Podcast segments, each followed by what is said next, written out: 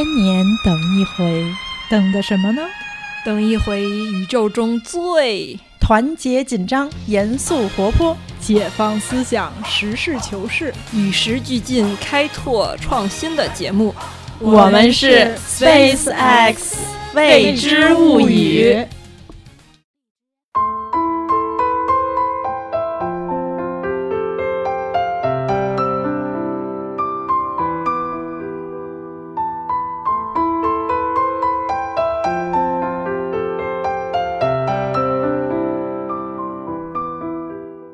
认识自己是一条探索人生的漫长道路。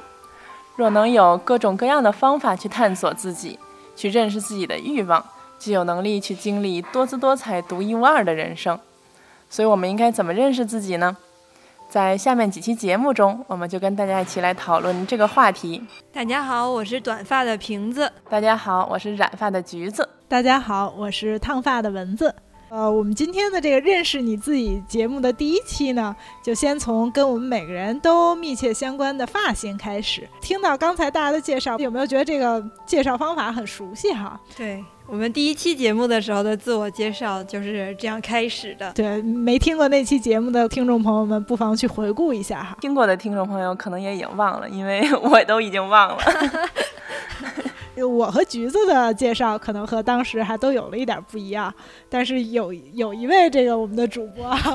万年不变的从一而终，万年不变的介绍是因为是万年不变的发型，那就不妨从先从这万年不变的发型开始说起，在。我和瓶子相识的这个二十多年中吧，暴露了年龄。对，基本上真的是一直看着瓶子留着差不多同样的发型，除了一个中间可能待会儿我们会提到的小小的插曲之外，一直基本上是不光都是短发，而且基本上都是同样的发型。对，到底是有多短？都是很短的发。我是大概从大三，然后一直到工作了第二年。中间留过一段时间长发，嗯，此外的时间全都是保持着基本上一样的发型。当然，小的时候就是留过那种类似于妹妹头似的那种稍微长一点的，一看就是一个小女孩的发型。但是基本上，嗯，其他的绝大多数时间都是像现在一样。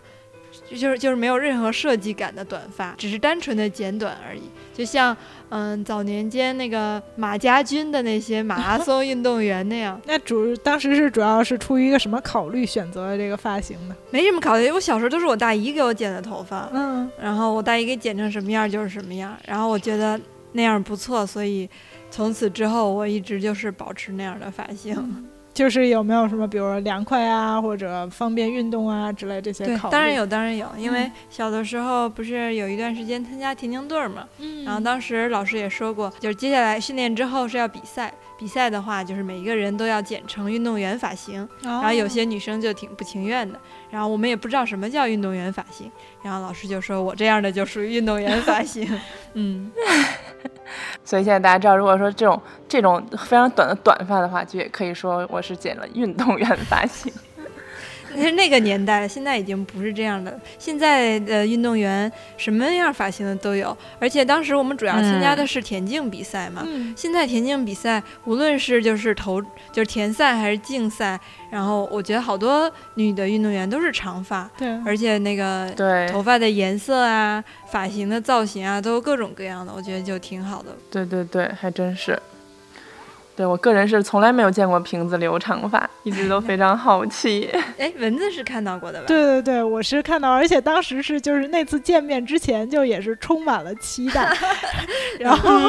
虽然看到时候其实并没有我想象的觉得那么不适应，但是还是挺惊讶，没有那么强的违和感。对对对，其实看上去还挺顺溜的，但是就是还是就觉得就是头发挺顺溜的。而且那时候我记 记得当时在一个地铁站，好像跟瓶子相约的，然后从地铁站走上来的时候，就就仰视着我是吧？就仰视着他的大长发，然后当时就有一种嗯，好像就是瞬间就有点不敢认的感觉。当时头发有多长？嗯，在最长的时候已经快到腰了，很长啊！哇，嗯，是从大三开始留，然后就是没有剪过，就是中间是有。是有烫发过，但是就是没有剪短过。嗯，那那一阵儿你是出于什么样的考虑，就是留了长发呢？那一阵儿主要是大三的时候跟男朋友分手了，然后属于情商，对属于失恋状态。嗯，然后一般大家失恋都是剪短发，对但是啊，我是留长发。那个我在想，就是到底是什么原因造成的这个嗯、呃失恋这件事？在想是不是因为没有女女性魅力？哦，嗯，然后在想那要不要改变一下形象试试看？当然不是说改变了形象就能挽回啊或者什么，嗯，想给自己一个嗯、呃新的尝试吧。嗯而且那段时间马上也要找工作了，本科毕业就要求职了，嗯，然后就想是不是就是感印象中大家对于一个女大学生的印象就是应该是，呃，文文静静的，然后长长头发什么的那种，想这样是不是求职的时候能显得更乖、更淑女一点？因为实际上我是还是一个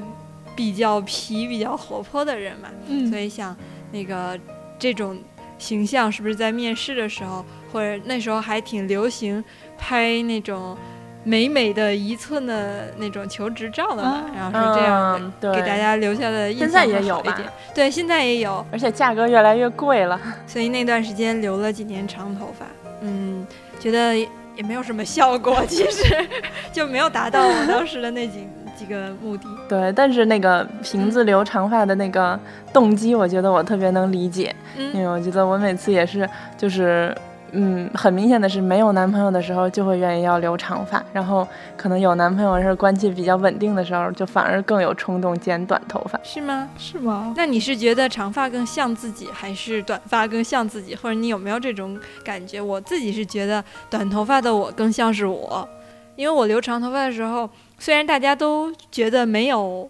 那么违和，但是像我嗯姐，我们从小长大就觉得，嗯，就觉得不是不像那么回事儿，就觉得觉得我不是我了。嗯，对，嗯，其实我一直都觉得，就是什么样的发型都，嗯，不会涉及到我觉不觉得是我，但是我会觉得，就是比较怪的发型会让我觉得我是我，就不不一定和长度或者和具体怎么剪的有关。嗯然后，但是我觉得，嗯，我觉得可能因为就我对自我的认识也是就是支持自己比较多变的这种性格吧。嗯我觉得头发的长度在我看来，嗯、经常会代表我阶段性的一个心理的起伏吧。譬如说，就是在剪头发就剪短的时候，我觉得可能就是一段就是心理安全感比较强，然后所以会更多寻求自我突破，想要改变自己形象，然后希望就是更。嗯，有有所创新，有所那种发展的这种时候吧。然后，如果是留长头发的时候，很多时候可能都会是这种，更希望嗯追求社会认同，然后迎合就是自己认识到的，就是别人会认同的审美观。对对对，然后愿意以一种好像这种好相处、好接触的形象示人的这么一个阶段。然后我觉得，反正可能，我觉得可能大家都都会有这种阶段性的这种心理上的反复。但是，嗯，我觉得头发确实是一个我把这个心理上的反复就是表达出来的这么一个挺重要的途径吧。然后包括以前曾经就是。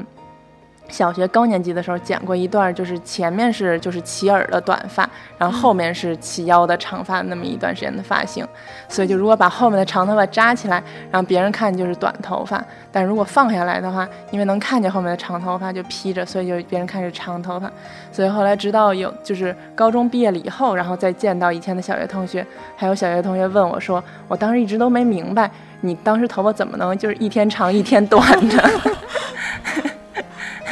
那还挺新潮的。其实就是我到最后面，就是马上就要剪短的时候，那段时间我对自己的长发已经忍无可忍了，因为我平时很喜欢运动嘛，嗯无论是打羽毛球还是游泳。打羽毛球的时候，为了不让头发到处飞遮眼睛，然后就要在头发上别好多的卡子。嗯嗯，即使是这样，也是觉得热，因为你那个脖子那儿总还是有东西。游泳的时候呢，因为戴泳帽，泳帽都比较紧，你本身就已经比较紧了，你还要把头发缠来缠去往泳帽里面塞，都觉得特别不方便。嗯，然后在剪头发的时候，那个理发师啊还还反复跟我说：“你别哭啊。” 然后我说你赶快剪，赶快剪，我我早就已经受不了了。嗯我的头发掉了的那一瞬间，我觉得特别轻松，就有一种恢复了自我的感觉。嗯，对，要说到哭这个问题，就是我之前就是小学毕业的时候，然后当时是因为要出国玩儿，然后当时头发太长了，当时头发已经就到大腿根儿那么长了。嗯，家长觉得就是在就是出去旅游的过程中不好打理，然后就让我去剪了。然后其实是我会错意了，然后他们并不是说全剪了，然后但我以为他们就说要剪成短发，然后所以当时就剪了短的头发。然后当时那个那个理发师剪子下去的时候，然后就真的是没忍住哭了，因为就就还挺长的，就莫名的有一种好像就是遗失了什么的感觉。嗯，因为我知道有好多女孩剪剪短头发是因为失恋或者什么，我在想她是不是就是有人会哭是因为想到了自己失去的感情啊或者什么的。刚才橘子说了，我才第一次知道，哦，原来是因为失去了身上的一部分。对，而且就是你，就是我，嗯，也不能说精心照顾吧，但是还是嗯需要就是洗护啊，就是就是洗头啊、梳头啊，其实在某种程度上都是一种照顾自己的那种感觉和过程。然后嗯就是这个你具体的照顾的这个客体，就是就是马上就要就是和你分离了，离你而然后就再也不存在了。对，而且短期内你也看不到它就是再再次存在的可能性，就是还是会有一种离别的伤感。嗯，就有一种不一定是说跟身体的一部分离别的感觉，但是至少有一种好像跟好朋友离别的感觉吧，就好像曾经他陪伴过我的感觉。就是你你的头发是你的朋友是吗？你跟你的头发聊过天儿是吗？对，天天聊天儿，打电话。那那蚊子呢？蚊子，嗯，我们上中学和小学阶段的时候，蚊子多数时间也都是短发，我记得对对对，我也剪嗯过，我也没见过蚊子短发呢。是吗？嗯，我也剪过瓶子的这种运动头，就是尤其是中学的时候吧，还挺长时间的。嗯，对，然后那时候可能也更多是一种就是比较好运动、清爽，然后觉得比较凉快。虽然不运动，但也剪运动头。对的，尤 我就在等瓶子吐槽这个梗。尤其是到夏天的时候嘛，嗯就会觉得比较凉快什么的。嗯然后后来可能更多上大学之后也剪过短发，就是剪过那种。当时好像还不这么叫，反正就是类似现在波波头的那种比较圆圆乎的那种，呃，不是后面不是剃上去的，但是嗯就是、就比较蓬。对比较蓬的那种圆的短发。然后当时我的感觉就是那种短发非常不好打理，一个是就是一睡觉的话，它可能就比如翘起来啊什么的，比如你原来想让它稍微往里面扣一点儿，嗯。然后一睡觉的时候它就往外滋了，而且呢，有的头发它就是就是往外两边都往外翻的，嗯。但是我经常是两边头发，比如说都往左翻，就一边往左边扣，左倾了，左或者一边或者都往右扣右边，就是经常是反正两边往一个方向滋，可能那不是挺好的吗？人家吹头发不是也要吹出一边的效果？不是，但是他就是在那种短发下，就是你头发既不是往里扣的，也嗯不是往外翻的，嗯，所以就会。就会很很痛苦，而且就是觉得那个头发有一种风很大的感觉。对，就是早上就老得折腾啊、弄啊，然后就又觉得说那种头发就是你可能要一两个月吧，就肯定得剪一下，要不就完全不是那个型儿了。嗯，所以我大概可能剪了两三次，然后就就放弃掉了。嗯然后就觉得说，其实短头发，尤其是就是有一点儿型儿的短头发，还挺麻烦的。对，所以我觉得对于我来嗯讲，可能反而留长发就是为了简单。嗯其实一个是说就不用不太用剪，嗯所以这另外一个呢，就是说，嗯，我不知道，就是好多人可能觉得长发如果掉头发，就是打扫卫生什么的比较麻烦。嗯但是我好，对，没错。但是我觉得我的感受跟这个正相反，就是我头发比较长的时候，如果地上就是有一些长的头发，会虽然可能会比较明显，但是就是你一扫，它就是。就你一扫，它就在扫帚上就一团，然后直接就搓走了，就是很容易扫得干净。但如果是短发，或者说比如说男生的那种头发那种短的，就怎么那个怎么扫都有那种小小的在地上啊，小渣儿，小渣儿，或者说而且你扫的就扫不起来嘛，嗯就不像那长发，就一搓就一下就起来了，根本不用使劲扫。所以我就一直就觉得说，就留下了一个印象，就觉得哎，长发好像就打扫卫生也比较 容易。对，确实，我觉得短发如果想弄出一个造型来是挺费劲的啊。我先表明一下，我个人觉得女生是刘波波头的那种发型特别好看的。然后前一段时间，因为我喜欢的爱豆，他反复强调自己喜欢新垣结衣啊，或者是那个波流啊这种日本的女明星，多数都是这种短发的形象。然后我就去看了一下，就是他们的发型是什么样的，然后再考虑自己要不要也要那样一下。但是就是考虑到蚊子说这种，其实短发想维护一个造型更费劲。对对对，所以我比较长时间，其实我头发留的最长的时候，嗯，可能没有刚才你们俩说那么长，大概也就是到腰吧，就是最长了。嗯，没有到大腿那种的。呃，其实就是在国外的时候，嗯，在国外的时候就是觉得在国外男生都留长发，就觉得剪发比较麻烦嘛。我觉得这个观点吧，其实可能就是一半儿确实是有基础，就是有。确实是这样，另外一半可能也多少有一点偏见吧。可能从有基础的那部分来讲，就是因为比如说在欧洲，就是东亚人的这种比较顺的头发，如果你不烫的话，就这种纯的直发的话，还是就咱们这儿剪发的话，人家会那个给你分好多层次，对对对，然后就给你打薄啊什么之类的。相对来讲，可能西方人的头发它还是比较比较蓬松嘛，嗯，就是他们那个造型做起来和咱们还是不是特别一样。然后就是他们不会剪我们的头，相当于是。对对对，就是对。然后这另外一种呢，就是说，比如说找那种移民的，就比如亚洲的移民啊什么的开的店，虽然从价格上来讲可能也会更便宜，是吗？对啊，就因为国外的那个劳劳动力比较贵嘛，他们真的好的那种，要真的特别好那种沙发型的沙龙什么的，还是很很贵的。嗯，就是我以前也看过那种，就是写着是那个理发店，然后完全看。往里看就没有那个脚头的那种座椅什么的，嗯，都是鲜花大镜子什么之类，然后一看就觉得，嗯，装饰成这样肯定便宜不了，就没进去那种。然后当时也有一些，呃，像在荷兰什么的，有一些土耳其人开的发廊，嗯，就会比较比较便宜，但是就是感觉好像和我们的那种发型也也不是很合适。嗯，对，感觉他们会剪头吗？他们是不是主要是剃胡子的？这个 这个草土的，然后我当时有同学就拿着那个日本漫画，就他比较喜欢日系的那种，嗯，拿着日本漫画的那个头发，然后去找土耳其大叔剪，嗯，我只能说他他剪完他还是可以上街的吧，但是就是说 只是可以上街而已，对对对。就是，就让你觉得都不搭嘛。就确实，土耳其大叔也不会给你剪一个日式风的那个头，所以就是感觉他还是应该拿那个新垣结衣的照片去。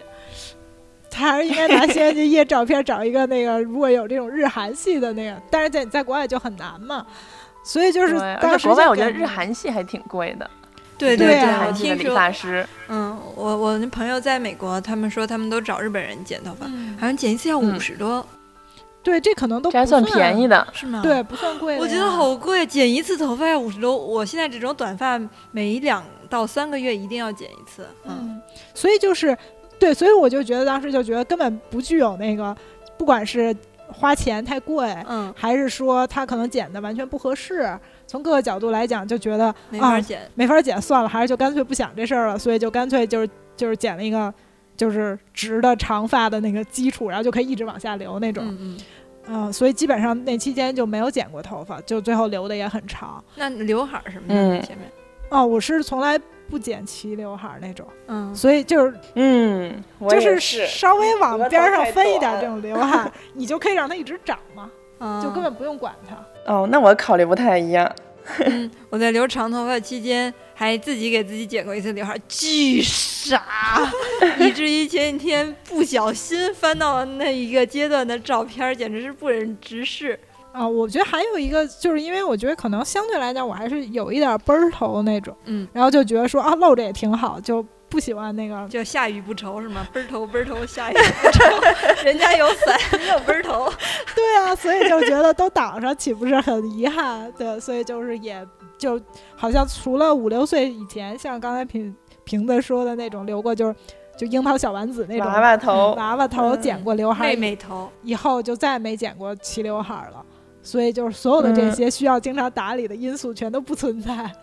就是那时候留长发就纯属是就觉得这是最方便的。嗯，所以大家四五岁的时候其实同款发型，我当年的时候也是娃娃头，所以当时是有多火那个发型。现在的小朋友多数也都是这样吧？可能四五岁的小姑娘好像都会被家里剪成这样吧。总不能让他去烫发吧？但是现在很多小孩是长发，我觉得好像现在很多小女孩都会就是梳个小辫子呀，就挺小，两三岁就开始都是留的长头发，嗯，嗯，就不像那个年代，好像大家都是剪成那样的娃娃头。而且那时候我也是在家讲，就是嗯我爸给我讲，就就就对剪剪剪啊，还是你爸，你爸好优秀啊！我们家都是我妈给我剪的。听到这句话赶快打赏。对对对，而且像我爸都是在，比如说小学以后，我妈开始出差，然后她不在家的时候，我爸才开始可能第一次就是就是那个亲手碰触到我的头发，然后为了就是梳头嘛，因为小学时候就是长头发了，然后但是那个时候后来我妈回来以后，老师还特地找我妈，然后跟我妈说，那个小女孩还是要注重一下那个什么，就是那种仪表啊什么的，然后头发还是要梳梳好。就我妈不在期间，老师都注意到了发型的凌乱。哎我小时候不光是我爸给我剪头发，还有我爸给我做裙子，哇塞，就是全做裙子，对对对，就是踩缝纫机做裙子什么的，就是感觉踩缝纫生的这种。东西都是我爸来，我妈都我妈不会踩缝纫机。哎，所以刚才听那个文字说了以后，然后我就产生了一个问题，嗯、所以就是你们剪头发的时候，就是感觉剪头发是为了保持一个当下的发型和形象，还是说是为了改变当下的发型和形象呢？我肯定是为了保持，而且就是保持我心目中自己的形象，不一定是当下的形象。当然，我的心目中自己的形象永远都是十六岁的少年。嗯，我其实可能更多的有的时候是改变吧，对，就是我如果不改变的话，就让它一直留着，就不管它。然后什么时候说想要改变一下了，就可能去去剪短啊，或者说稍微就接下来我们可能再会说到，比如烫染啊之类的。就如果不想改变的时候，我就不管它，它就就就一直留着。嗯，那橘子为什么会问这个问题啊？对，因为我就觉得刚才听到那个文字说，就是，呃，感觉波波头剪起来就是要维持它，好像会稍微的麻烦一点，包括日常的护理。然后我就忽然觉得，咦，我好像没有一次剪头是让他说你给我就是就是修一下或者剪成就是。保持成我原来的样子就好。我觉得好像每次去剪头，期待的都是变成一个完全不一样的自己的那种感觉。而且，所以我就是，而且我特别不喜欢就是那种，就是我跟他说你给我剪成这样，然后就是嗯觉得他给我剪成我想要的那样就是满意。我觉得我每次就是我我对满意的期待是，我跟他说我大概嗯想要什么样，然后嗯你按照你想要的发挥，以及你按照你理解的发挥，然后最好剪成一个我根本就没有想过的样子。我就觉得就特别想要一个我有时候也会惊喜这种的那种感觉。啊，对对。哎，我们这个待会儿我们可以慢慢来聊这个理发的过程。嗯，果然看起来大嗯家还是挺不一样的。对我听着这个还挺吃惊的。那如果他给你剪残了怎么办啊？就抽他？我觉得挺难说，我觉得挺难说是不是剪残的，因为确实会出现过，就是跟我想象的完全不一样的情况。嗯但是我第一感觉就是说我能接受，我第一感觉就是会有不好的感觉，但是我觉得我面对这个不好的感觉的感觉是，就是哦，太好了，我这是一个新的我自己，就是我自己没有想过的一种审美的角度，所以我就会开始，对，就开始开始从这个新的角度寻找美。啊，我我是特别不高兴，如果他剪了没有维持到我原来的样子，而而且就是不高兴到嗯想把、直接想把理发店炸了的那种。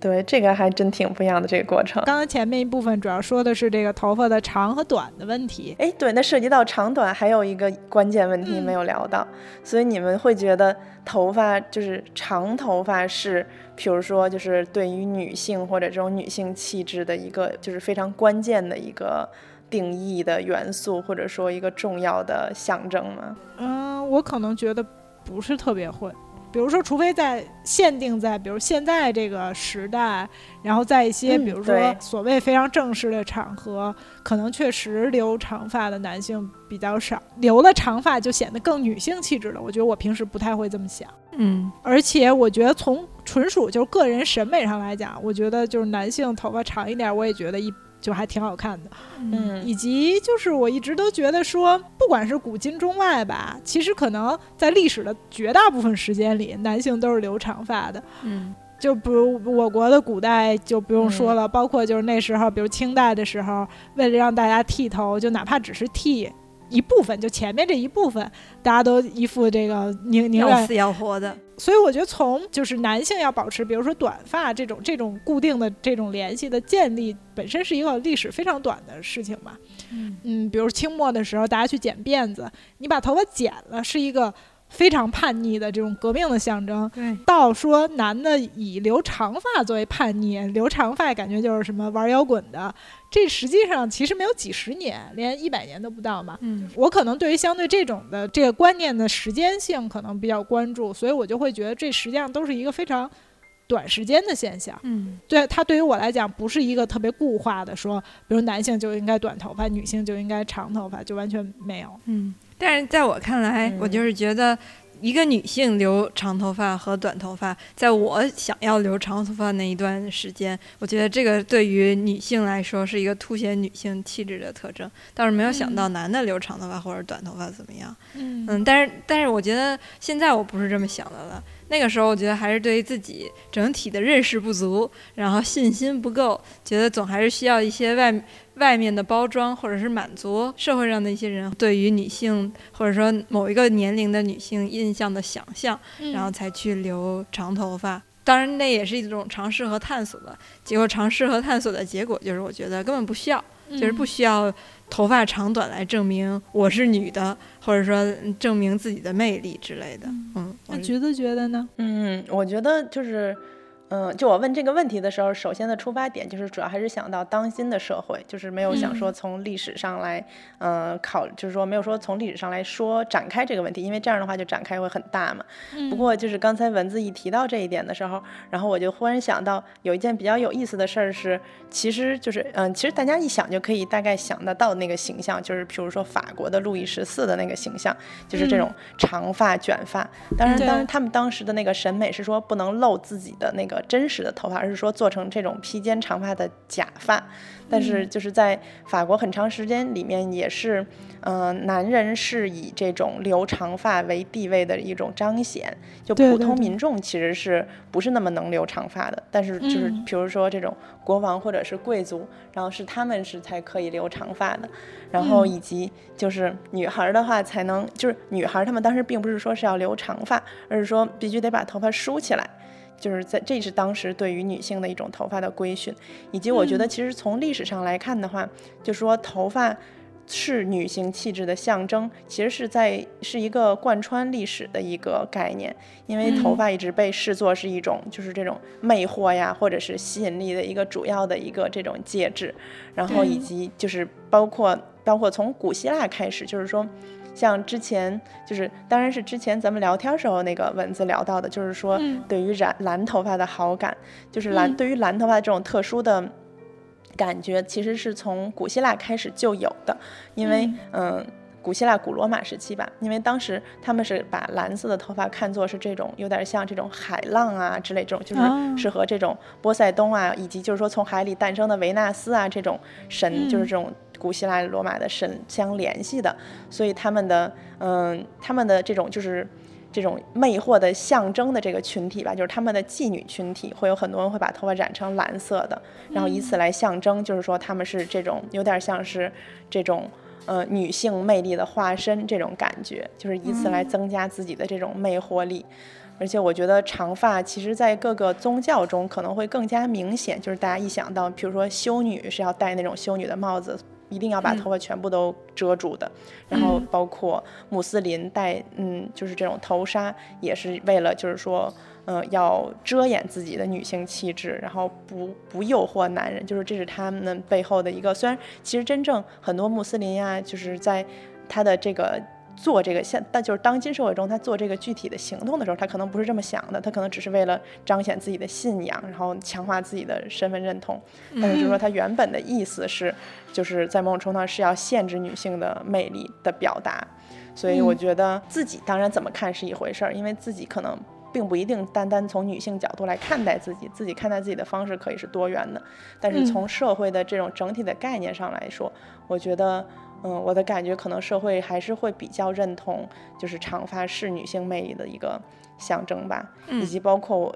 就是大家脑海中想象说网红脸，就好像必有的那个之一就是长发，然后美瞳，嗯以及可能有很多这种。就是以以玉女形象出道的什么歌手或者演员什么的，嗯也是需要有这种黑直长发，然后来能才能彰显清纯形象。如果是一头什么这种洗剪吹，然后炸着的染的那种头发，好像就是没办法当玉女的感觉。对对对，是这样的。而且前一段时间，反正好像这词是最近不再用了，就是黑长直，就就是描述女神的那种代 代称嘛。对对对对，当然就是从这种另外的角度，就从比较叛逆的角度，这个就是一个对女性的一个规训和束缚嘛。嗯，嗯，所以就是如果再接着往下聊的话，我觉得就可以直接就在聊到你们是怎么看，比如说烫发、染发的这个问题呢。嗯，那你们先说吧，你们一个烫了，一个染了。对，蚊子，你是从什么时候开始烫头发的？呃，我其实还比较晚了，是从上大学以后，然后嗯中间也没有一直烫，就是中间就剪过那种所谓就是类似波波头似的那种，在那之前就是长发的时候烫过，然后其实烫发对于我来讲。我觉得我刚刚说半天，就感觉都是为了省事儿，就是剪留长头发也是为了省事儿。其实烫发，我觉得也是一个就是就是比较省事儿的事儿。就是我以前比如留那种直的长发的时候，我还是经常梳，而且就是嗯，有的时候可能甚至会包里随身带梳子呀什么的，嗯也是会就是经常就就经常梳一梳什么的。但是呃，烫了发的时候，因为我烫发本身我烫的也是那种就是。比较就是比较随意，就比较随性的那种，嗯，卷儿也比较大，然后也不是说那种特地要什么花儿的那种，嗯就是比较大波浪，嗯，我觉得如果说大波浪，好像还是有一点，就是那种特别，就有有那种特别规则的大波浪。嗯我烫的那种嗯可能也还不是那种特规则，反正就是就是比较蓬蓬的，就就是让它比较蓬松一点的那种。蓬蓬，哎呦丁满。烫完了的好处，就包括我现在烫的这个的好处，就是我我之后就彻底不梳头了，嗯就每天早上起来嗯随便用手抓吧抓吧。可能如果要在家的话，连抓都不抓了；如果要出门的话，就随便抓吧抓吧两下儿的这种，嗯，就感觉比较随意吧。嗯，所以你烫发的目主要目的是为了省事儿，省得打理这个头发。而且就是烫发了以后，就是尤其是我这种比较随意的发型，就是我就完全不用担心睡觉压压坏了的问题。那你染过发吗？呃，这个倒还真没有。我觉得就是刚才橘子也聊起来，就是说染发的时候，很多时候，尤其是染成一些比较就是。就不是一般那个平时自然发色会有的发色，比如蓝的呀、绿的呀什么这种，是一种好像大家视为比较叛逆的象征吧。嗯但是我觉得在我个人的情况里，我觉得我是嗯拒绝染发，是把它作为一种稍微有一点叛逆的象征。为什么呀？嗯，因为我是就是一直从很小就是少白头，就是从小学的时候就开始有白头发，对这个我见证过，而且尤其是中间还有一段时特别间吧，严重。就很严重，就在初中的时候，嗯，对就是在我们学习其实最轻松的是，他的头发特白。对，所以我就是走到哪儿都被人说，哎呀，这人怎么这么小就白头发呀？这小孩怎么回事啊？什么的，就是然后比如说人家要那个，我觉得就没事儿或者陌生人搭讪的时候，也就说，哎，你看你都有白头发了什么的。然后我基本上到现在就是每一次去理发，除非那种特别熟的那种，每一次去理发都会被人劝说，哎呀，你看那个有白头发，给你染染吧什么的。然后我就家里人有时候也会说，尤其是在可能白头发比较多的时候，就说你去染染吧什么的。所以我就会有一种啊，你们都让我染，我就偏不染的感觉，就是觉得说如果。嗯，瓶子说觉得这种短发运动头是自己，就感觉只有这样才是我就是我了的感觉。嗯我觉得可能我从特别小到现在，因为也也一直拒绝染，我就有一种啊有白头发就是我自己的感觉，就觉得如果要是染了的话，可能就是像瓶子说的，就跟他留了大长发一样。就如果我要是变成了一头乌发的时候，我可能就会有一种那不是我自己了的感觉。嗯嗯嗯橘子什么时候开始染发或者烫发的？嗯，我还是先染的头发。其实染头发好像是初二的时候，大概就是第一次染头发。嗯然后当时其实是想染紫头发，但是就是因为在超市里可以买到的只有那种就是。就是相对来讲，就是还是正常的那种，就是偏紫红色的那种染发剂，然后以及染了以后就发现，就是因为之前毫无毫无了解嘛，才发现其实黑发非常难上色，所以染完了以后，可能只有在阳光下会比较明显一点儿。嗯，然后以及就是说一个多月之后开始掉色了以后会比较明显，因为就掉的开始发黄，对然，后大家才发现说，哎，你染头发了，就 他以为你染的是黄的头发。对，以为染的是黄头发，因为紫红色那种颜色就是不在阳光下真的看不太出来，就如果是黑头发染的话，嗯，然后所以就是效果其实不是很明显。然后之后也染过，可能染的比较多的是红头发呀，或者是这种，但是。嗯，因为一直都没有说漂了以后再染，所以就没有染过那种很明显的颜色。嗯因为毕竟一直还是觉得那样好像对，嗯，头发的伤害还是比较大。嗯而且我当时的感觉是因为我染发之前就是头发是那种就是很黑，而且发量很大，就是那种，然后头发很粗，就是那种发质。嗯。但是染完了以后，我都感觉还是比较明显的，就是之后再长的头发都没有以前那么黑了。所以我觉哦得可能还确实是，也可能是那个时候的那种染发产品，可能就是不像现在是那么讲究，嗯就是对头发的保护啊，对包括皮肤，就是头发的皮肤的保护啊。所以嗯，我也不太确定它是破坏了什么东西，反正就是能比较明显的觉得之后的头发颜色就长出来的也都不太黑了。嗯，然后以及当时确实是很明显的是。就是是一个叛逆的过程吧，然后像我第一次烫发也是高中的时候，就高二的时候吧，然后也是烫了大卷儿，就是那种就是大波浪。不过当时其实我觉得我们学校环境还是比较开放嘛，然后当时老师还说就是挺适合我的，然后所以我还觉得挺开心的。但是我觉得明显就是当时无论是烫发还是染发，在某种程度上其实都是一种挑战，就是对，学校啊，对嗯，就是学校的这种规训吧，嗯就是都是一个就是。嗯，不遵从权威的这么一个叛逆的过程，嗯嗯，我觉得可能，嗯，我对我觉得，即便对我觉得我可能本质上确实是一个这种比较喜欢挑战权威的一个人，然后以及头发一直是在某种程度上是一个就是，嗯。就是被我用作是就是挑战权威的一个工具吧，因为我觉得好像这个是就是从小可能虽然好像一直都没有上过那种就是必须得剪成女孩儿什么齐耳的头发，男男孩儿然后什么板寸这种的学校，但是头发我觉得是因为是一个大家都看得见的东西嘛，嗯所以我觉得嗯也能从比较容易获得反馈，就是说你的剪的发型是不是符合别人期待，就是你可以随时随地都可以在别人的眼神中和和你的互动中看到，所以我就可能为什么就是说从小就很自然而然的把它当成了一个表达自己叛逆的这么一个途径吧。嗯然后以及包括像现在染头发，其实有的时候也是会，就是有这种，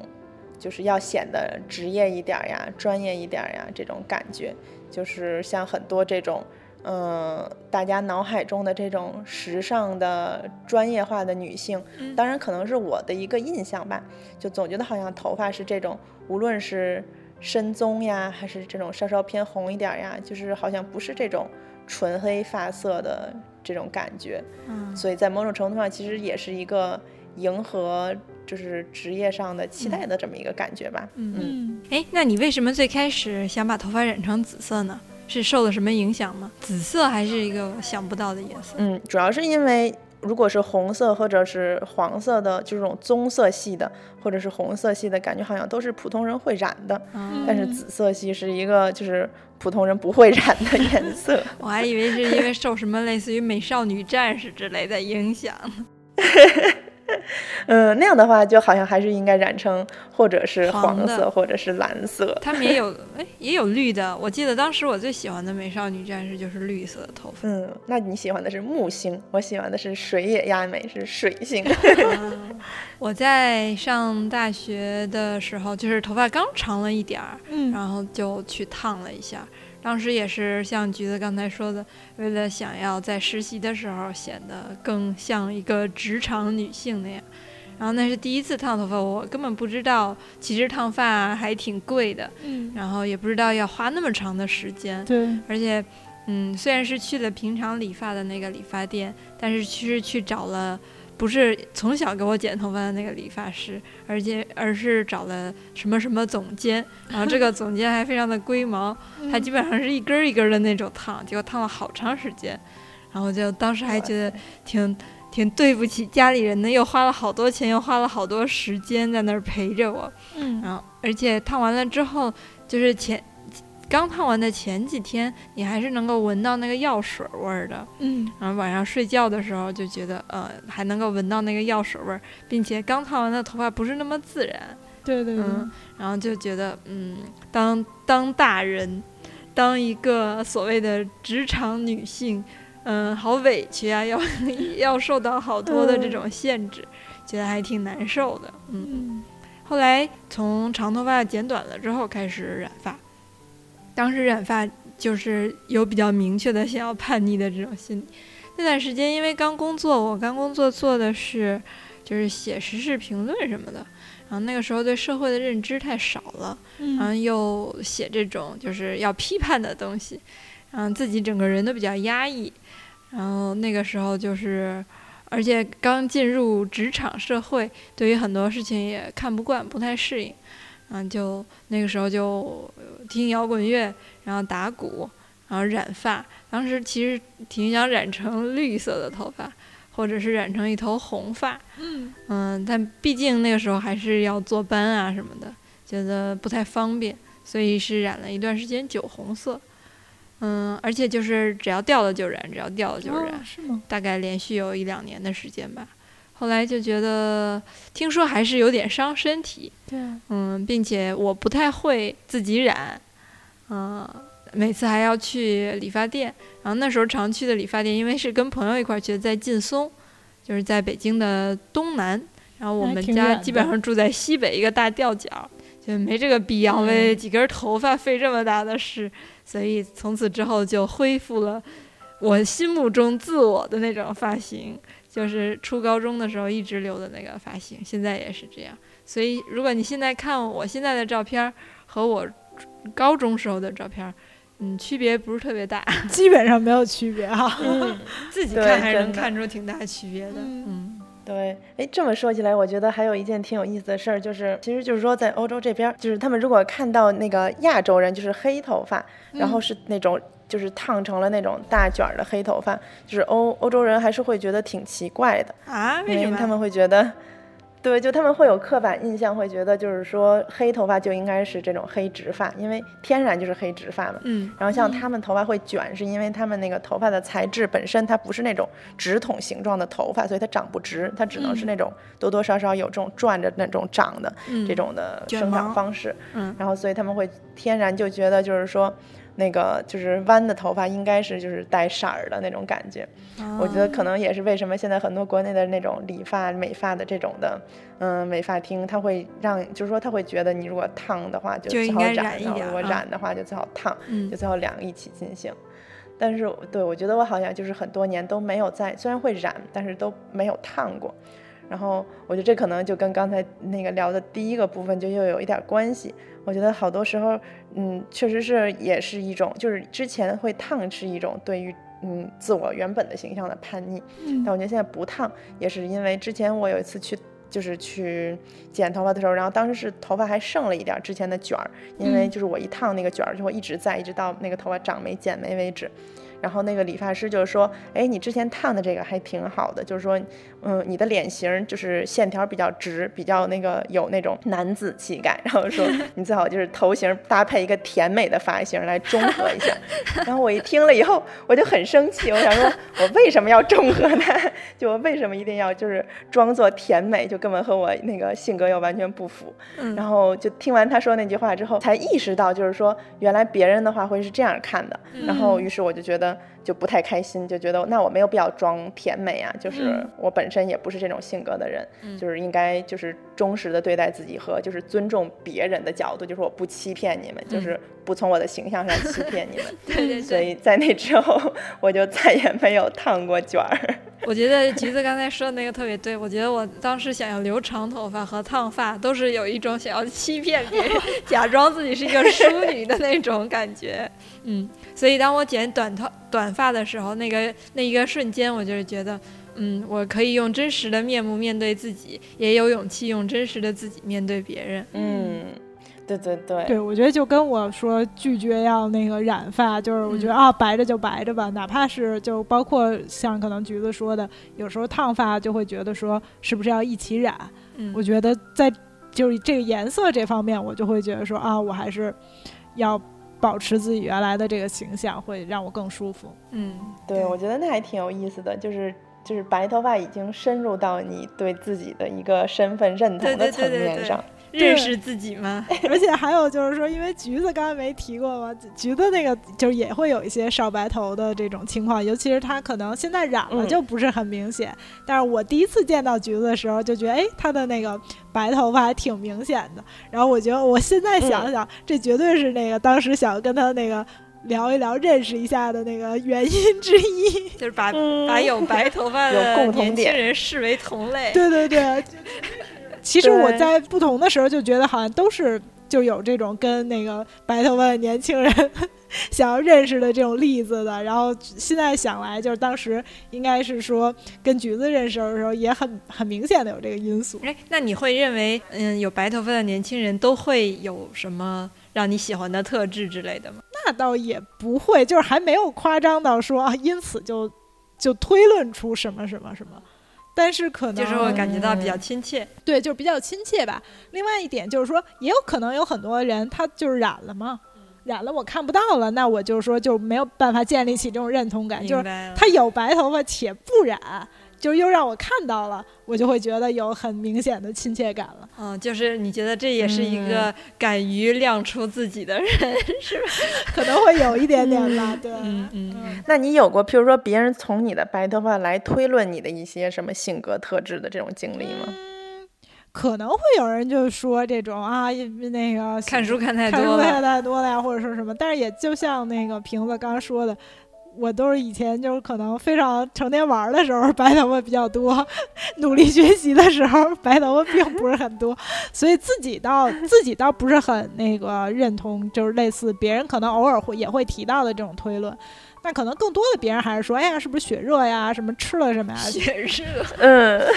对，这是一个经常会被听到的解释，就是说血热会白头少白头什么的，这种就没有什么嗯性格暗示了。对，那那你自己会把它就是说跟自己的，比如说某些状态啊之类的挂钩吗？就比如说我什么什么状态下可能就会白头发比较多一点，我什么什么状态下可能会白头发稍微少一点。嗯，那倒没有，就我就是在欧洲的时候觉得白头发确实比较少，可能就是我觉得不知道是不是跟水什么的有关系。嗯，那时候就基本上后来到后来就看不太出来了。哦，但是我平时一直是以那个。白头发还很明显，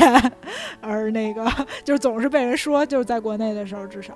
嗯，我的情况跟你的情况正相反，嗯，我就我就是因为我爸其实是少白头，就他挺早就有白头发的，嗯，但是我是一直到就是出国，至少到就是念研究生，而且就是。反正就是二十二二十好几岁的时候才开始有白头发，就是才开始长第一根白头发。嗯，所以就是我最开始就是有白头发这件事儿完全没有进入到我的身份认同，而且当时长白头发的事件都是很明确的，就是说我是开始写第一篇硕士论文，就写完第一篇硕士论文时候发现的白头发。然后之后就没写，就是一没写完一篇硕士论文，因为我一共写了三篇硕士论文嘛，然后就没写完一篇硕士论文，就发现就是长了一坨白头发。然后之后在下一篇论文写完之前，就是。又慢慢长黑，然后再写完下一篇论文时候，就又是一坨白头发，所以就是 就是还是就是就是感觉很有很明显的就是这种阶段性，以及我当时就总觉得在国内的日子那么舒坦，就是反正我觉得在好像在这种就是至少是肉体层面好像 都没有出现过任何会被别人视作是问题的问题，然后在国外就反而会就是开始有这些可能在别人看来。会是一个问题的这种问题开始暴露出来，所以我就总觉得，嗯，就是会让我就是从侧面感觉就是国内的生活是滋润的，然后国外的生活是一种相对来讲独立的，需要自己去奋斗的，就是自己去开拓的，是就是会有这种，就是反而从身体就是的反应上嘛，然后让自己对于自己的生活产生了一个不同的印象，就是这种感觉。以及我觉得，就是之前反正有过朋友，就是还是会根据就是头发来跟就是来判定你的性格。就比如说我之前有一个朋友，就是看到。就是当时是后来比较熟了以后，然后他就是说说，你看你那么多白头发，就是你这个人太纠结了呀，就是你这个人的那个焦虑太多了什么之类的。哦，这个我倒也会听到过，嗯，是吧？对我一开始的话还挺吃惊的，因为我从来没有往那边想过。然后然后让他那么一说，我想说，嗯，难道是这样吗？嗯，难道是我这个人很容易焦虑吗？然后就还还想了很久。对我是因为就是恨不得小学时候就开始有白头发，实在是跟他相伴太多年了。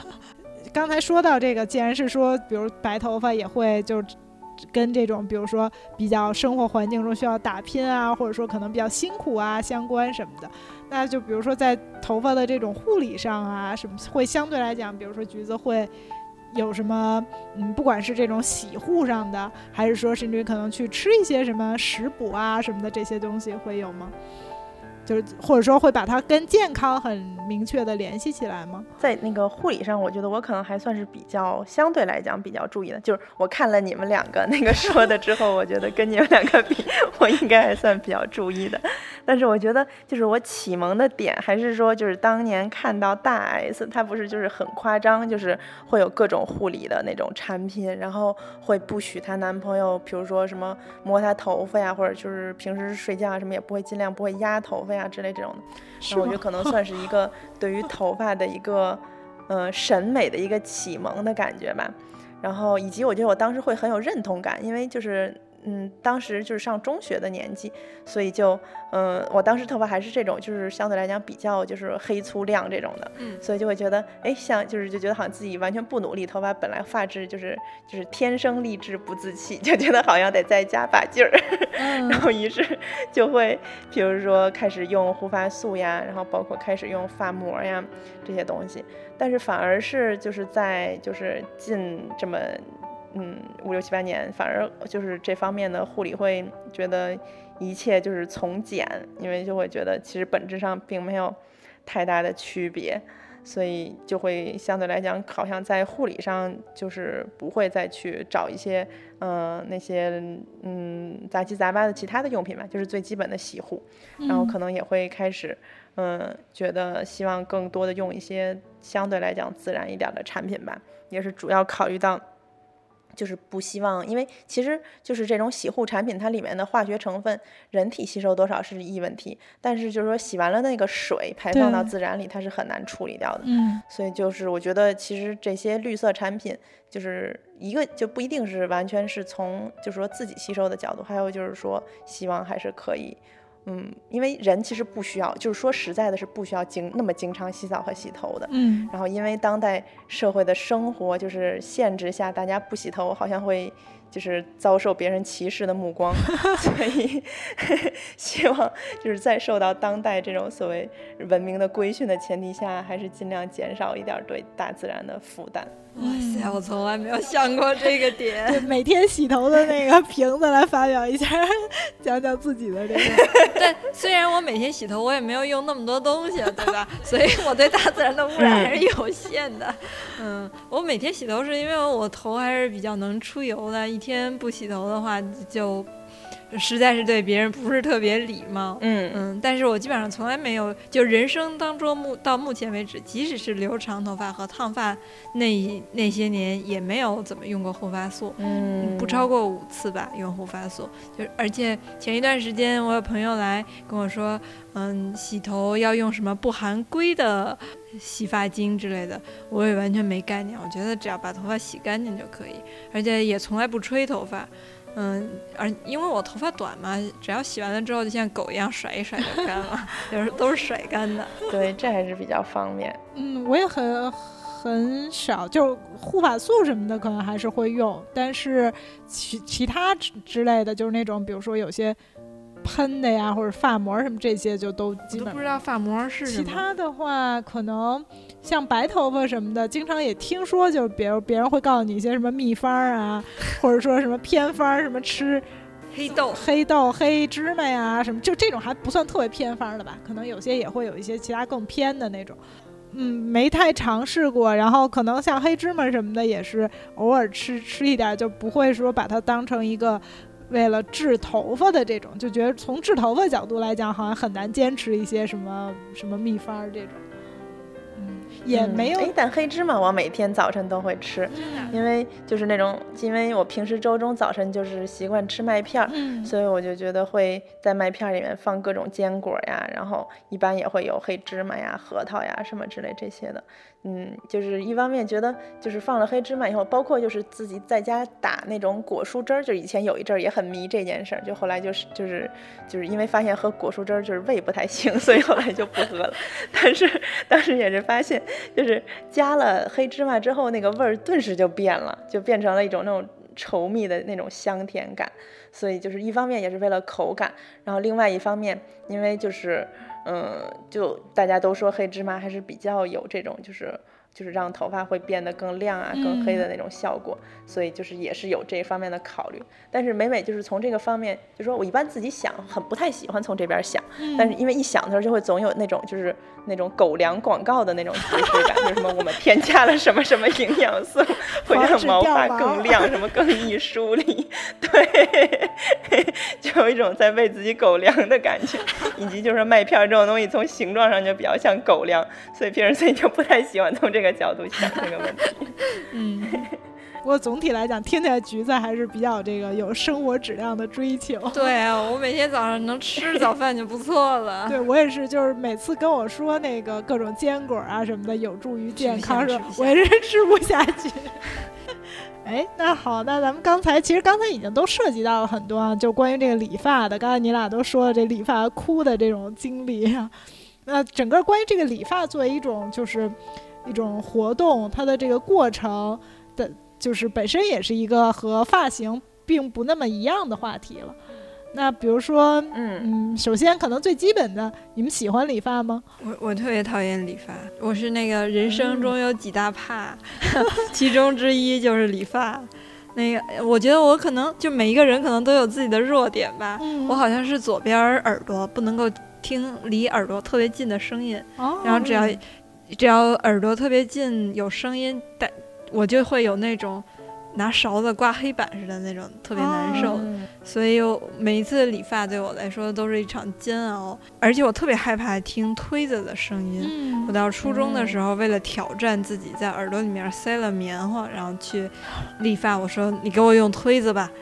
我就想试试能不能行，结果还是被吓哭了。那时候已经初二、初三了，嗯，就是就是我唯一一次在理发店哭的经历。后来我记得，嗯，因为我们小的时候那时候还有胶卷儿嘛，那个时候柯达的胶卷儿经常做广告，意思就是说让大家记录下自己生活中美好的瞬间。然后有一个镜头就是一个小朋友坐在那儿理发哭了，对对对，嗯然后每一次演到那个的时候。我姥姥呀，或者是我大姨啊，什么都说：“哎，这是小瓶子，这是小瓶子。” 就，但那时候我觉得确实也挺丢人，都上初中了，还会出现这种情况。但至今我也是，每到理发那个剪子到我的左耳朵附近的时候，我就开始掐自己，就是让自己就是有别的东西转移自己的注意力，而且是掐得很狠的。嗯，这个是我的一个哎弱点。那感觉还真挺不容易的，而且与此同时，你可能是咱们仨里面理发理的最勤的，对却最讨厌理发。对，那我也是在勇于挑战自己的弱点。这对啊挑战的很频繁嘛。对，频繁挑战自己的弱点。对，那橘子呢？橘子刚刚说，就是说有每次一理发就感觉是收获了一个全新的自我。对，我觉得对这个非常有这方面的追求，然后以及嗯，虽然谈不上很喜欢理发，但是我觉得我还是比较喜欢跟，也不能说喜欢吧，但是经常跟理发师会建立起深厚的情谊。比如说我之前在国内的理发师，就是跟着他真的是一起，就是一直理了十几年。然后就是我特别看重他一点，就是因为他原来给我理发的时候，就是会说他会愿意做一些尝试，尤其是他年轻的时候，然后会嗯说他什么前不久刚刚在哪个比赛的视频上看到人家可以这样一剪，然后头发这块你就会有一个角立起来什么之类这种的，然后我就跟他说哦，那你赶紧给我试一试，就是我也想看看就是剪成有角的什么样之类这种，就会觉得跟他一开始会觉得很契合，然后之后也经历了他。找女朋友，然后跟女朋友分手，然后就是闪婚，然后之后发现不太爱他的老婆，然后孩子出生，然后就是很纠结，然后要不要回老家，然后包括你像十几年过后，就是也到了一定年纪了嘛，然后一直也是一个理发师的身份，就是前途在哪之类的，就是每次跟他去剪头发，其实嗯不能说是自己精神上的一次洗礼，但是会有一种就是说。嗯，去进入别人的人生，然后再回到自己的人生的这么一个感觉，对，就会觉得莫名的有一种陪伴感，就就觉得，而且不是说他陪伴我，而是说我可以陪伴别人的一个感觉，就好像是一种远远的在。经历别人的人生，而且就是那个人跟你的关系其实一点都不近，但是他给你理发的过程中，又会让你觉得他跟你的关系很近那种感觉。对对对，对，就觉得是一个挺特别的一个存在。以及理发那么长的时间，其实当然也不长了，经常可能也就半个多小时，因为我一般就是剪头发。但是那个那个过程中，好像就是一个很好的聊天的那么一个。呃，时间和空间，因为两个人在一个密闭的空间里，只有你们俩，然后不聊又很尴尬，然后又没有其他 任何的打扰，然后所以就会莫名的，就是把，就是很多这种就是人生啊之类这种，就是把人生故事就都就让他们说出了他们的故事，然后以及而且十几年真的很长哎。对对，以及就是其实那都是就是是他正好是二三十岁，现在他应该三十多奔四十的那么一个年纪吧，就是其实是他的人生相对来讲就是发展比较迅速，可能比较重要的一个时期，所以就感觉从他的事业上的起伏到他的家庭上的起伏，就是在某种程度上好像都有，虽然他肯定不觉得是陪伴，但是在我看来好像是某种程度上见证了他的一个人生比较紧凑的一个阶段的感觉。所以就会就会让我觉得他在我的人生中好像也扮演了一个重要的角色一样。所以当他不辞而别的时候，还是有一种就是某一小部分的天塌了的感觉，就会觉得好像遭受了一个重大的背叛。然后以及在法国这边的那个理发师也是，其实就是特别有特别有意思的是，那个理发师是我在马路上看到一个女生的头发剪的，就是一边很长，就是就是。左边还是右边很长，然后另外一边很短，而且很飘逸，就是很潇洒的一个发型。我就觉得又有个性，然后又特别美，就是其实挺难的，因为经常美和个性只能追求一个。然后我就特别激动的上去问他是那个，就是能不能那个跟我告诉我他的理发师的那个联系方式。然后他也就是非常就非常大方的就给了我，然后所以我去找了那个理发师。然后去，然后之后他给我剪了第一次之后，我就觉得他跟别的理发师的感觉完全不一样。就是他虽然是给你剪的是很普通的发型，但是他完全不追求像国内这种，就是这种剪完了以后不滋，然后特别顺，然后远看就是那种就是给你好像就是就是你整个就头发好像就是有型，而不是说他还是根根的头发那种的。他给你剪完之后，让你觉得你每根头发都是自由的，他们都在天上飞着，可是合在一起，它却是一个和谐的画面。所以你会有一种。你的头发都被解放了，他们的性格都得到了释放的感觉，你就觉得 每一根发丝都是自由的。对，而且就是左右都是不对称，就他没有刻意剪不对称，但是左右长短就是不一样的。然后就是也不是说什么什么一条线要拉直了什么，就完全没有任何这个这种形式上的束缚。然后我就觉得从心底特别崇拜他，就觉得能把这么复杂的一个形式，然后 就是还能糅合成一个和谐的画面，就觉得他真的是一个，就我我觉得我在我的心里他就是一个天才。但是他去年也是，就是去年我面对的人生两大挫折，就是国内和法国的理发师都不干这行了。然后就他是他是去年好像是生了一场病，然后后来就是年底的时候就是休了一个很长的假，然后当时是跟他说等他回来以后再找他剪，但是后来等年过了以后，然后他的合伙人说他不干了，他去开餐馆了。然后我心里一方面是痛心，就是。就是在我的人生中丧失了他，然后另一方面也很替他痛心，觉得我好像从从来没见过这么有才的理发师，就是他为什么要放弃自己的天赋，就觉得，嗯嗯，当然，就是我觉得可能法国人，就是说在某种程度上，他们可能对于个人的隐私还会比较。嗯，就不会像国内，可能大家会很自然的把人生中最私密的故事也都讲给你，所以就是我并不知道他到底人生中经历了什么，让他会做出这么重大的抉择。但是反正从嗯我这个角度会觉得就还挺伤心的，因为一直是一种粉丝的心态，就是觉得 嗯在仰慕他的这种理发的天赋。嗯，那也可能他把他的天赋发挥到美食上了。对，说不定他做意大利面，抓抓抓抓抓。哦，他开的是泰餐，然后我就一直。对，因为因为我没有好意思问他的合伙人，他的餐馆开在哪儿，我就一直还很想说可以去偷偷的去那个 吃两对啊，对，完全可以把他的这个天分、这种创造力发挥在这个餐饮行业嘛，说不定也是就另外打开一片天。嗯，深深的祝愿他。我觉得我也是属于非常爱理发的这种。嗯，可能小的时候更多的是就跟橘子说的一样，就觉得每次剪一个新发型的时候，就有一种嗯重新开始、重新就是变换一种生活方式的感觉吧。尤其是从就因为我之前短头发和长头发就变换还挺多的，就是经常是有那种挺长的头发，咔嚓一下剪了的时候。所以就是每次这种时候就有一种特别爽快的感觉，然后可能剪就算长度变化不多，就是换不同的发型的话，也会觉得感觉好像就是换了一个心情，从头开始重新做人的那种感觉。嗯嗯，所以从这这个这个感受一直是让我觉得比较享受的。嗯，在我一直很享受这个。理发的这过程的同时，就先开始我可能也没有很明确的想说这里面还有没有就是其他的因素啊？为什么我自己会很享受这个过程？然后之前就是看了一篇文章，他可能就是表达的方面，他可能说的更，呃，就把这个理发的这这种过程中，它所蕴含的这种嗯性的意味，就是说。挑的比较明白，然后当时我觉得很有意思的是，看完这篇文章以后，就发现底下的那个回复差别就特别特别大，就有好多人说：“哎呀，这篇文章简直就是把我那个根本没有想到的事情，就终于给说说清楚了。”然后就好多人都觉得哦，特别赞同，就特别有这种感受。嗯，然后另外一些人就说，因为这是一个女性的作者，另外一些人好多人就说这女的有病吧，就是她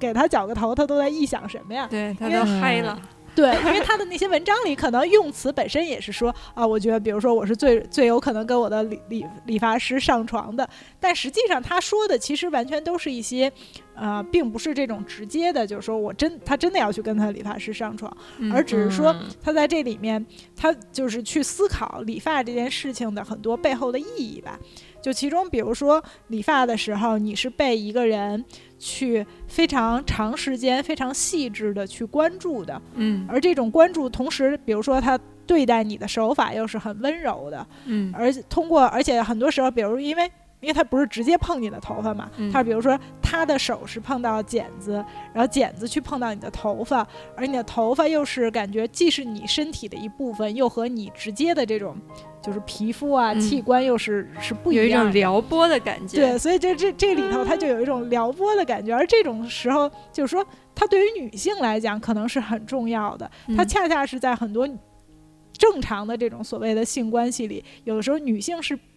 虽然他们其实渴望被这么温柔对待，但是其实他们往往是没有被这么温柔的对待的。嗯，所以说，就是他其实可能，比如说在这里，他完全是没有任何带有，比如说真正的这种有意识的撩拨你。嗯，但是可能对于一个就是女性的这种呃受众来讲，他就会有一种呃，他和他的日常生活中，哪怕是在日常生活当中的这种亲密行为里得不到的那种持续的温柔的关注。嗯，然后就。就比如说，还通过他可能也讲到，比如说在呃理发的时候，你是通过镜子啊什么的来注视你自己，注注视他人，嗯，这种就是说这种呃更间接的、更迂回的观看方式，嗯，对女性可能也是一种相对来讲新的视角，对一种既是一种新的视角，而且也是一种就是让人感觉更嗯有的时候是有一些挑逗的意味的，嗯，所以。然后当时我就觉得说，哎，其实这些，其实我觉得很多时候我是能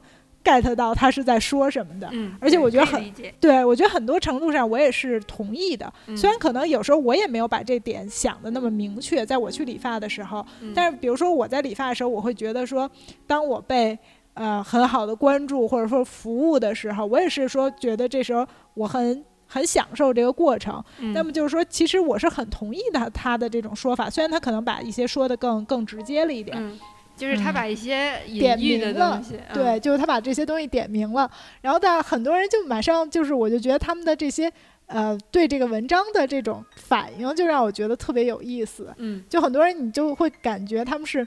就明显的被激怒了，嗯因为我觉得一一般你在比如说微信上看一篇文章，你也不会直接说啊这你不喜欢就不喜欢呗，也不会使劲起来说骂这作者有病啊什么之类的，然后。所以我觉得从这里这种反应，我反而可能更觉得说，因为作者其实在里面可能也说了一些，就是说，呃，女性的这种被温柔的对待，往往是在现实生活中他们得不到的。嗯他们往往是被男性嗯在真正的这种亲密的关系里，在真正的性行为中，往往是被男性可能更愿意、更粗暴的对待他们，嗯就在那里可能男性会得到更多的满足。所以就是说，当他提到这些的时候，我我就会觉得说，很多读者其实恰恰是因为踩戳到到了戳到了他们的痛点，可能你的意思就是说，那些反 很反感的人都是些男呃，的，不是，因因为确实有很多人说，就是说我是那男的，这女的都都在瞎想什么呀？这女的有病吧什么的，就有很多这种评论，所以就是确实是让我就觉得，哎，这个就很有意思。嗯。而且就有些人，你觉得他可能是就是完全是因为不明白而不喜欢；有些人你很明确觉得他们就就跳脚的感觉，对，接了他的短儿，部分吧这种感觉。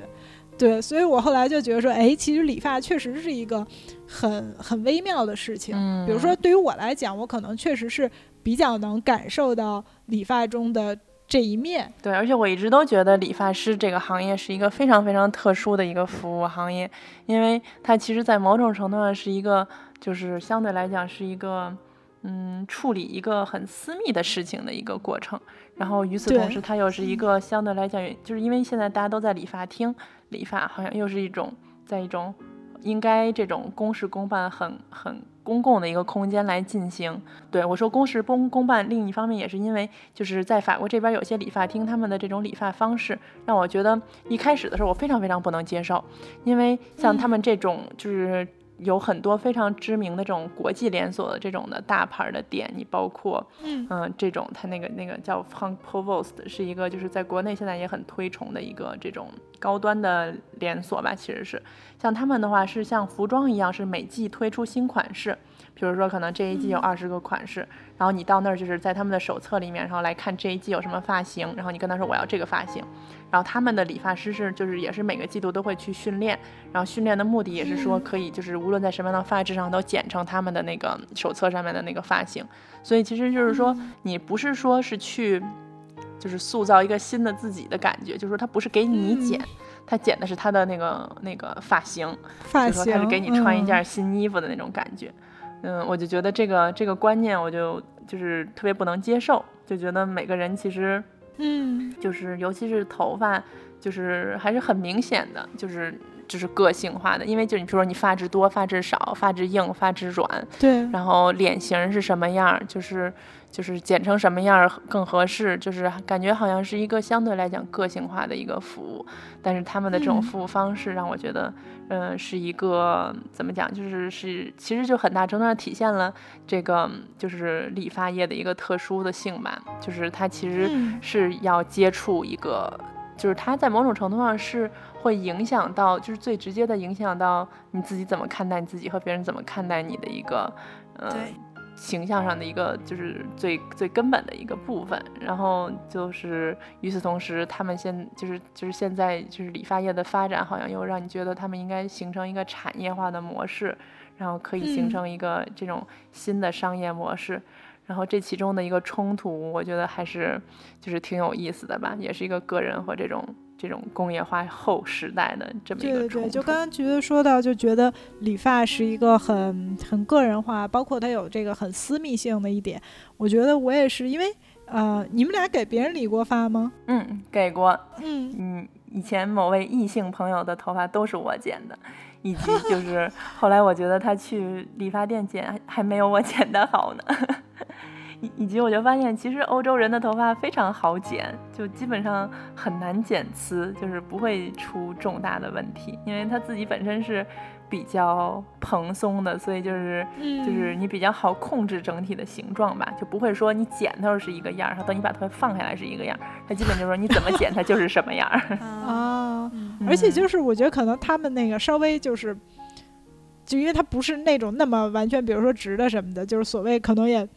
你剪的，比如说，就像所以说不对称啊什么的，不会成为一个很大的问题。嗯，你给别人剪过发吗？对我也是，就是当时在国外的时候，也是因为就可能剪起来不是那么方便，然后给当时在国外的男朋友当时剪过几次头发。嗯，然后当时就会觉得也是说，啊，就这是一个非常亲密的行为。嗯，而且当时就是因为最开始嘛，尤其是就是不是特别会剪的时候，嗯，就会那种。嗯，虽然可能之前看了一些视频学了学，然后但是还是会就是比如剪的就特别小心嘛，嗯，所以就会感觉嗯，就每次减一点儿，剪一点儿，剪一点儿，就是在整个减的这个过程中，可能比如。从左到右要减好几轮儿那种，嗯，然后可能就最夸张，第一次减的时候就是恨不得属于减好几个小时，减好几个小时到到中间就不行了。我说啊，我去那个吃点东西什么的，我去做点水血糖。对，我去，我好像就喝了个酸奶还是什么之类的。课间休息一下，很明显能觉得这是一个就是倾注了爱的过程，嗯，而且会觉得说这是一个就是。特别，你要把你自己的整个就是那个身心心思全都全都倾注在这上的事儿，嗯，对，就是所以，但是我觉得就是这里当然很大程度上是因为我不熟练嘛，嗯，但是后来我又觉得说，嗯，在这个过程中的那种感觉就是，就算我更熟练了，嗯，这也是一个不是就是你要特别关注的事儿。你肯定不不不是能，比如说特别三心二意啊，或者说来做，就是哪怕你技术水平提高了，所以也会觉得说，就这种关注感，嗯，是一种，嗯，就是很，对你很难说给就是不熟悉的人来进行，所以就是说，当我跟不认识的人，别人给我剪的时候，我也会觉得说，至少在这个短时间的时空内，你跟他建立了一种，对，建立了一种。嗯，很特殊的关系，对对。然后我也挺同意蚊子说的，就是说了解一个人和熟悉一个人其实还挺重要的。因为我就觉得我当时在给那个，也就是也是当时的男朋友剪头发的时候，然后我就会有一种，嗯，非常强烈的自信，就是我就是一开始剪头我就我就觉得我肯定剪的比其他所有的理发师都好，因为我觉得我是最了解他的人，就是我知道他的脸型是什么样的，然后什么样的头发最适合他。然后我是对他适合什么样的发型展开过最多想象的人。然后就是他在我的脑海中已经就是我已经给他就是安过各种样各样的头，然后来看大概什么样比较合适。我觉得不可能有任何理发师在那么你跟他接触的短短的时间里，就是用就是用用过这么多心思，因为那些都是我不是在理发的时候，而是在其他的时候，可能就是随时你比如说在哪儿看到一个什么男的，就觉得哎这发型要是他那什么合不合适啊？就那种随时一想，但是就是积累起来其实是有过很多想象很多想法，所以在剪的时候也会比较就是我觉得我当时的感觉也是就是有一种。盲目的自信，就觉得技术嘛好说，然后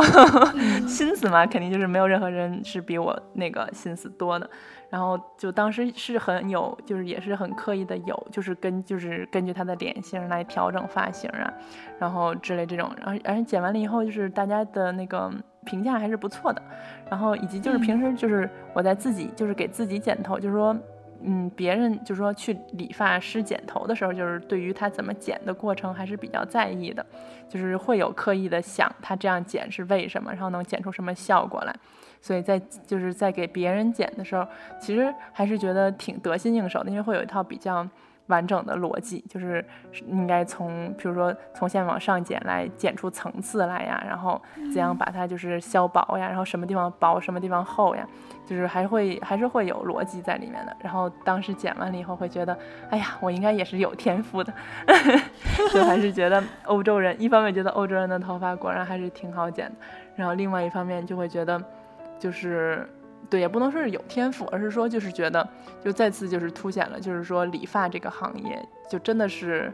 和对一个人，就是对顾客的了解，真的是就是非常非常的重要。对对对，那说到最后，可能就是刚才其实咱们也都涉及到了一些，比如说关于头发是不是身体的一部分啊，或者说是头发和人的这种象征的关系啊什么的。其实，嗯，我觉得有一个小例子吧，我觉得想想可以在这块儿也可以说，还挺有意思的。就是比如说我们平时，嗯。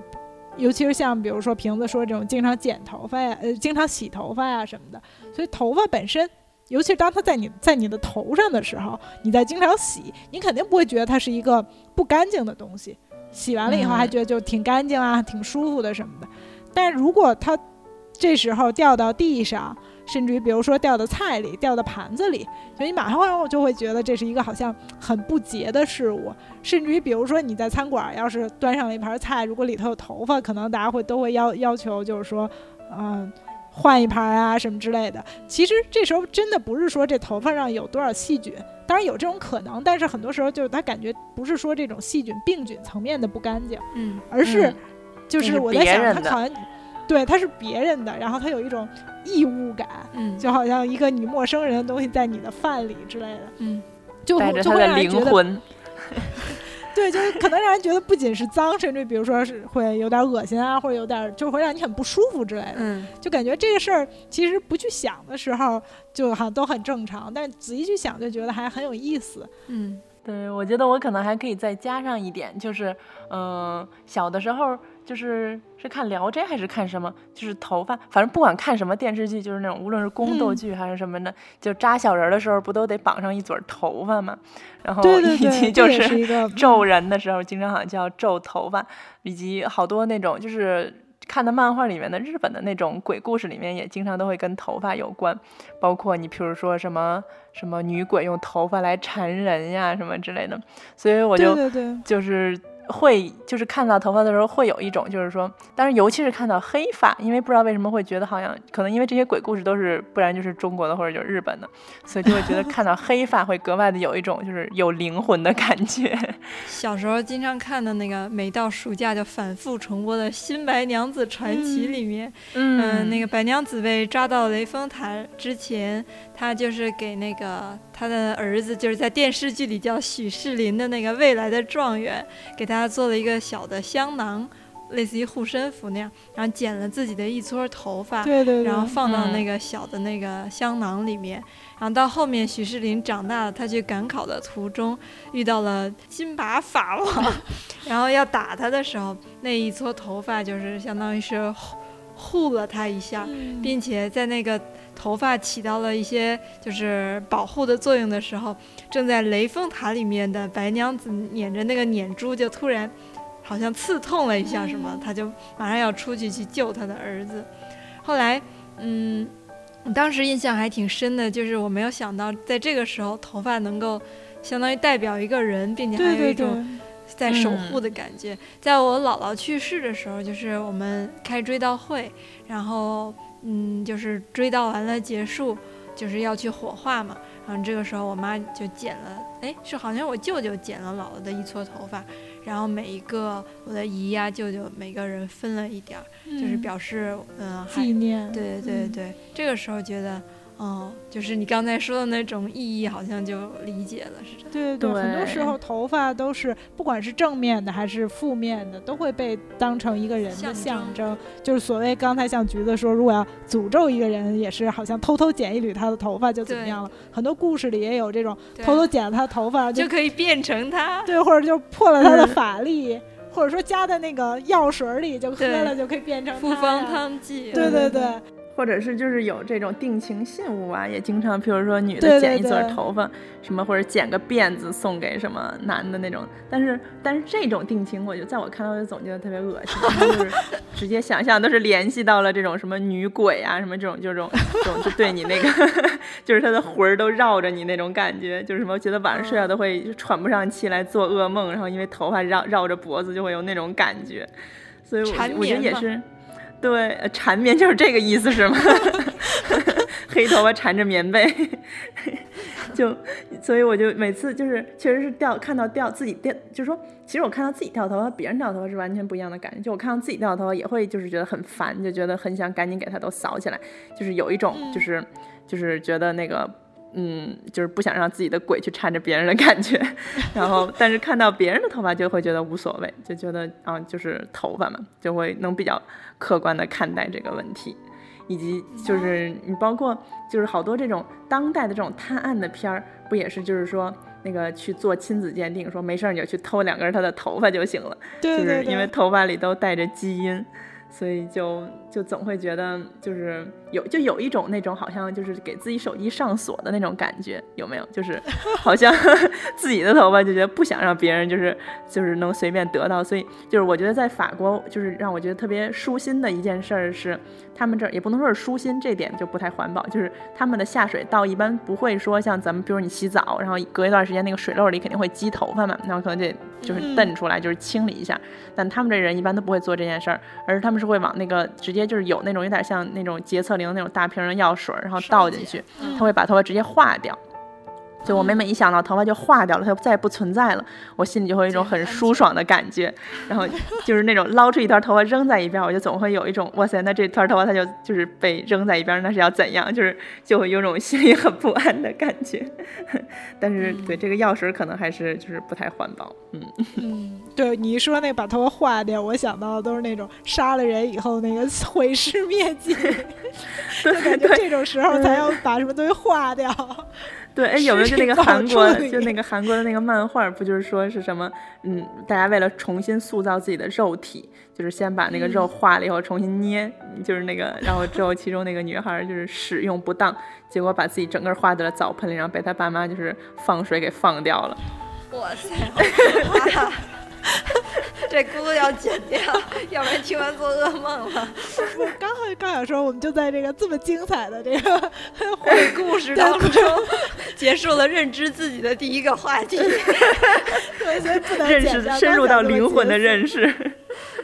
对，而且这不光要让自己认知，还要让爸妈也认知，别回头当洗澡水冲放了。嗯，行。行，好吧，那我们就在在这种惊悚之后欢声笑语的这个气氛中就结束我们今天的节目，就让我们这样戛然而止。也请大家期待接下来这个认识自己的系列节目后续的这个话题吧。好，那今天就到这儿。好，嗯，拜拜。好，那大家再见。